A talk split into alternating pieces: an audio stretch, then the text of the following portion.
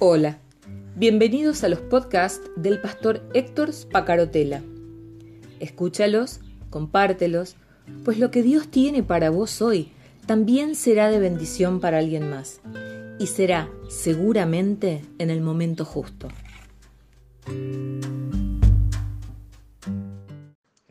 Estamos transitando una serie relacionada con el ser siervo de Dios y en lo que eso representa y en lo que eso significa a ojos de Dios y en lo que nosotros debemos aprender que debería significar a ojos nuestros.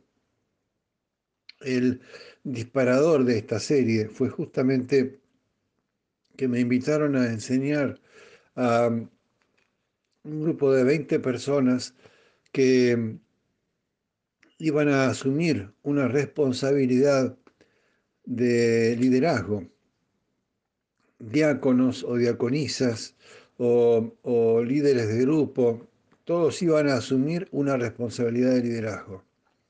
Y entonces yo les dije, esto, ¿con qué fin lo hacen? ¿Lo hacen con el fin de eh, cumplir con un mandato del pastor? Lo hacen con una vocación de servicio, pensando en que pueden actuar e influir sobre otras personas como un líder lo hace, o lo hacen porque sienten que a través de su tarea están siendo agentes de transformación del mundo. De pronto, pensar en que un eh, hombre o una mujer de una pequeña iglesia del de el Gran Buenos Aires pueda em, influir de tal modo de cambiar el mundo resulta poco razonable a ojos de hombres.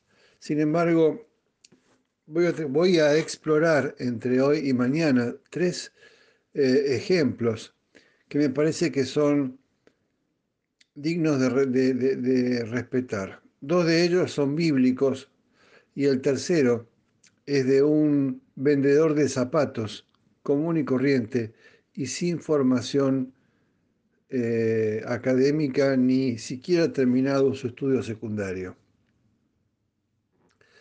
Cuando pensás en participar en la misión del mundo para redimir a un mundo perdido, parece realmente una tarea eh, inalcanzable.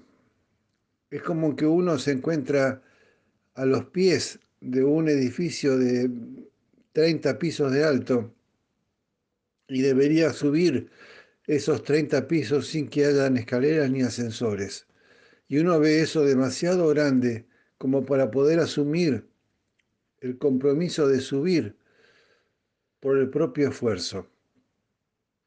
¿Puede una persona común redimir a un, a un mundo perdido? ¿Puede una persona común transformar el mundo? ¿Puede una persona común ser agente de transformación del mundo? Hay un maravilloso pasaje bíblico. Ayer hablábamos de, de Elías y el apóstol Santiago, el apóstol Santiago en la carta que escribe en el Nuevo Testamento, capítulo 5, versículos 17 y 18, dice, Elías era un hombre sujeto a pasiones semejantes a las nuestras, y oró fervientemente para que no lloviese, y no llovió sobre la tierra por tres años y seis meses. Y otra vez oró, y el cielo dio lluvia y la tierra produjo su fruto. Vos eh, repasalo, yo te pido que revises este pasaje y que lo vuelvas a releer otra vez, porque hay mucho para descubrir en, eh, en él. La descripción que hace Santiago de este Elías que, como decíamos ayer, pudo demostrar delante de todo el pueblo y del rey y de la reina de Israel en ese momento quién era el Dios verdadero. Solo, en completa soledad y enfrentándose a 850 profetas de Baal, este hombre no era un superhombre, no era un Superman de hace dos mil y pico de años atrás. Elías era un hombre sujeto a pasiones semejantes a las nuestras. Los secretos, los secretos son que no obró por su propia fuerza, sino con la convicción venida de Dios. Y esa convicción viene a partir de una oración ferviente. Elías era un hombre sujeto a pasiones semejantes a las nuestras y oró fervientemente para que no lloviese. Tenía Elías el poder de, de tener el clima, de cambiar el clima? Por supuesto que no. Era un hombre como vos y como yo. Pero el secreto estaba en su oración. Oró fervientemente para que no lloviese y no llovió sobre la tierra por tres años y seis meses. Y otra vez oró y el cielo dio lluvia y la tierra produjo su fruto. Este poderoso hombre de Dios era una persona común, como tú o como yo. Un hombre común y corriente. Pero cuando oró, Dios le respondió de una manera milagrosa. Elías no tenía ningún don ni poder inusual. Esto es lo que tenemos que entender el ser siervo de Dios no te da un poder o un don sobrenatural. El ser siervo de Dios no tiene que ver con que se puedan hacer cosas extraordinarias por mérito de uno mismo. El ser siervo de Dios es tener la capacidad de entender que uno debe menguar para que crezca Cristo en nosotros y para que sea Él quien obre las maravillas que esté decidido a obrar para cambiar el mundo. Ciertamente, Elías no tenía poderes sobrenaturales. Se humilló para ser siervo. Se humilló para ser doulos se humilló para ser esclavo de Dios.